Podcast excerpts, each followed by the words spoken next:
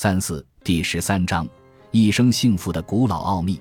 每当我为日出的辉煌和月亮的美丽啧啧称奇时，灵魂中就生出了对造物主的敬仰。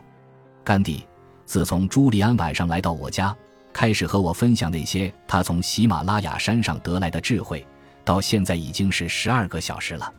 毫无疑问，这十二个小时是我人生中最重要的经历。我感到神清气爽，活力充沛。甚至感到自由自在，那种只有在美梦中才会偶尔出现的飞翔的自由。我张开双臂，迎着风在空中滑翔。十二个小时的交谈，朱利安最终用瑜伽师拉曼的预言改变了我的人生观。喜马拉雅山上的古老智慧和古老品质扭转了我一成不变的惯性思维。直到此时此刻，我才蓦然发现。原来自己以前从来没有探索过本性中潜能的区域，这么多年以来，我把生命赐予的潜能、财富都白白浪费了。还好，朱利安的智慧给我提供了一个补救的机会，让我有机会治愈生活中的创伤，重新拥有一个充满欢笑、充满活力、享受成就感的人生。想到这里，我感到自己心中大受震动，情不自禁向朱利安伸出了手。但是他并没有和我握手，反倒略带歉意的摆摆手，说：“我得赶快走了，你还有很多紧急的事物要做，而我也有自己的工作要完成。我的工作可以放一放。”我急切的表白，希望挽留眼前的朋友，更希望无限延长让我受益的十二小时。真可惜，我的工作不能。他向我眨眨眼睛，露出一个狡黠的微笑。但是在我离开之前。我必须告诉你那个神奇预言当中的最后一个要素，你还没有忘记那个相扑选手吧？不会的，你不会忘记，我相信。朱利安看我大大点头，忍不住加深了笑意，但是他没有中断话题，而是继续讲了下去。相扑选手走出灯塔，来到美丽花园的中央，他的身上除了一条粉色带子掩盖着私处以外，别的什么也没有。突然，他踩到了一块亮光闪闪的金秒表，脚下一滑，硕大的身躯沉重地摔倒在地上。故事说到这里，似乎已经就要完了。不过，在结局到来之前，他突然闻到了一阵沁人的芬芳，就是他最熟悉的黄玫瑰。一旦离近了之后，就会闻到奇异芬芳。然后，他像是换了一个人似的，欢乐的一跃而起，充满惊奇地来到一条小路前，望着这条漫长又曲折。上面还点缀着无数钻石微粒的小路，故事就是这样。从此，他就踏上了这条钻石小路，走向了幸福的生活。听上去就像真的似的。我低声笑着说：“是啊，瑜伽师拉曼确实有非常生动的想象力。但是你已经发现了，他的故事有其目的。单单明白故事中所暗示的原理，还不会真正带给你力量。他们需要实践，辛勤的。”坚持不懈的实践，通过在每天的勤劳实干中履行这些原则，你就会以一种我很难描述的方式，使自己的人生变得丰富起来。你会拥有了不起的眼光，能够渐渐地从最朴素的东西中发现精致的美丽，能够享受到你渴望得到的狂喜。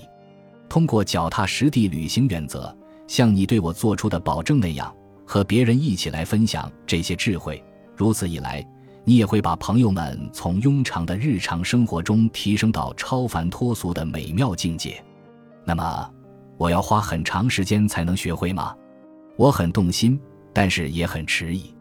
相信我，朋友，也要相信你自己。朱利安欢快地张开双臂鼓励我。显而易见，道理本身说起来非常容易，你要领悟它或者掌握它也都不难。然而，要想学会在所有清醒的时间里都能有效地使用这些原理，你需要坚持练习几个星期，养成习惯，此后就自然容易得多了。好吧，我想知道的就是这个。喜马拉雅山上的智者相信，真正欢乐、有意义的人生，只有通过一种他们称之为“活在当下”的方式，才能得以实现。这些智者都明白，往事犹如桥下逝水。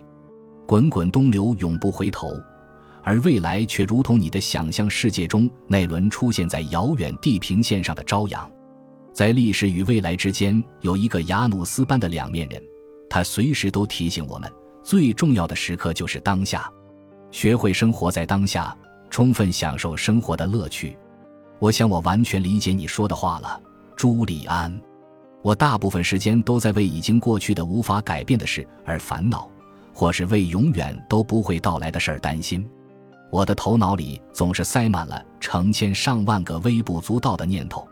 把我向成千上万个方向来回拉扯，我的生活被无意义的内耗占据了，这真是让人太沮丧了。为什么会这样呢？我被乱七八糟的事情搞得筋疲力尽了。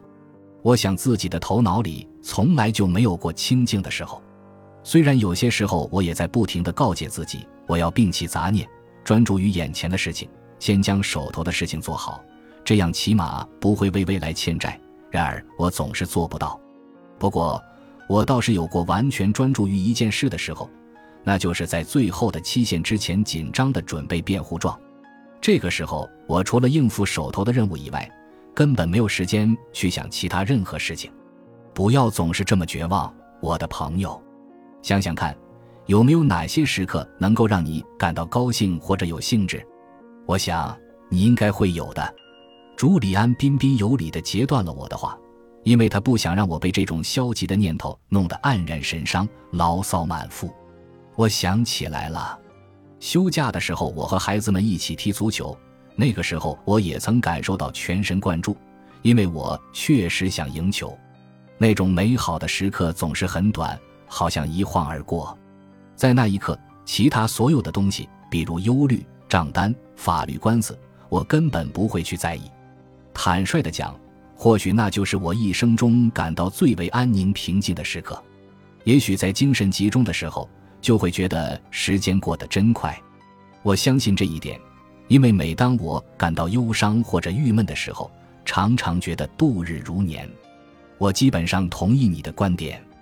我们确实应当对那些能够激发兴趣的目标表示出孜孜以求的积极态度，因为这是确保个人成就感的根源。但是还不止于此，你要记住，幸福是一场旅行，不是目的地。因此，你要时刻提醒自己，要为了今天的生活质量而活着，再也不会有另外一天会和今天一样了。朱利安说：“双手安详地交叠在一起。”在瑜伽师拉曼的预言里，这个道理的象征物就是那条铺满钻石的小路吧？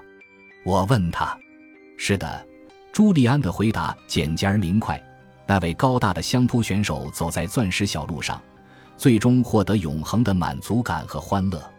就像他一样，只要你明白你当前所走的道路也铺满了钻石和其他诸多无价珍宝，那么你也能够拥有你想要获得的生活。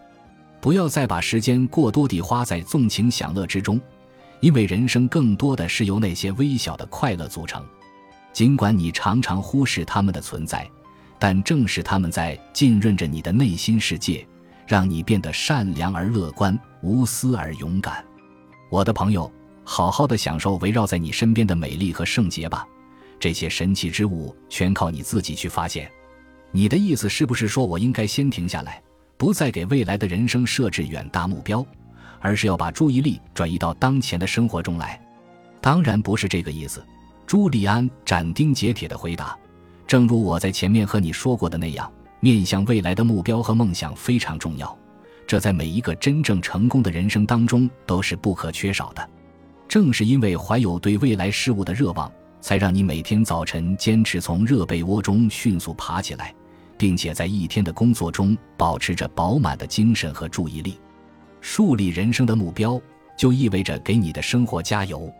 我的意思只是说。”不要为了成就就放弃快乐，不要把那些可以带给你幸福感和满足感的事情推迟到以后再去做。今天就是今天就要活得畅快淋漓，而不是苦苦等到赢了体育彩票或者终于熬到退休以后。千万不要把生活中的幸福向后推迟，因为再晚可能就没有机会了。朱利安站了起来，开始在起居室里来来回回的踱步。这时候，他似乎又恢复了大律师的样子，在即将结束一场热情洋溢的辩论时做最后陈词。不要再自欺欺人，以为只要你为律师事务所再多雇佣几个初出茅庐的律师来减轻工作负担，你就会马上变成一个更爱你的妻子、肯为家庭付出的好丈夫。他的最后陈词和以往一样精彩。我看着此时的朱利安，竟然有些恍惚，觉得他从来都没有离开似的。但是他坚定的声音把我再次拉回眼前：不要自欺欺人，以为只要银行户头上有了足够大的数目。自己就自然会有更多的自由时间，可以为所欲为，放肆起来。不要试图让自己想象，只要有了钱，有了闲，你就会开始丰富自己的心智，开始关心自己的身体，开始滋养自己的灵魂。这些都是自欺欺人，我们都很明白这一点。今天就是今天，是你享受多年来努力成果的时候。今天就是抓住眼前一刻，度过充实人生的时候。今天就是抛开忧虑的想象，让心中的梦想跃然成真的时候。而且，在你为自己创造幸福的时候，请你千万千万不要忘记家庭给予你的丰厚馈赠。我不敢肯定自己完全理解你的意思了，朱利安。我没有跟上他的语言跳跃，和自己孩子一起经历童年。非常简单的回答背后似乎隐藏了什么。嗯哼。我小声咕哝了一句，在这句似是而非的话面前，仍然摸不着头脑。在人的一生中，几乎没有什么事能比你和孩子们一起分享童年更有意义了。如果你在第一个阶段里就忘了和孩子相伴，又怎么可能走向此后的幸福呢？然而，要是你根本没有时间、没有能力来创造一个家庭，那么就算你拥有了整个街区当中最大的房子，又有什么好处呢？如果你的孩子们根本就不知道给他们生命的父亲是谁，那么就算你名满全国，当上了炙手可热的第一辩护律师，又有什么用处呢？我知道我说的是什么。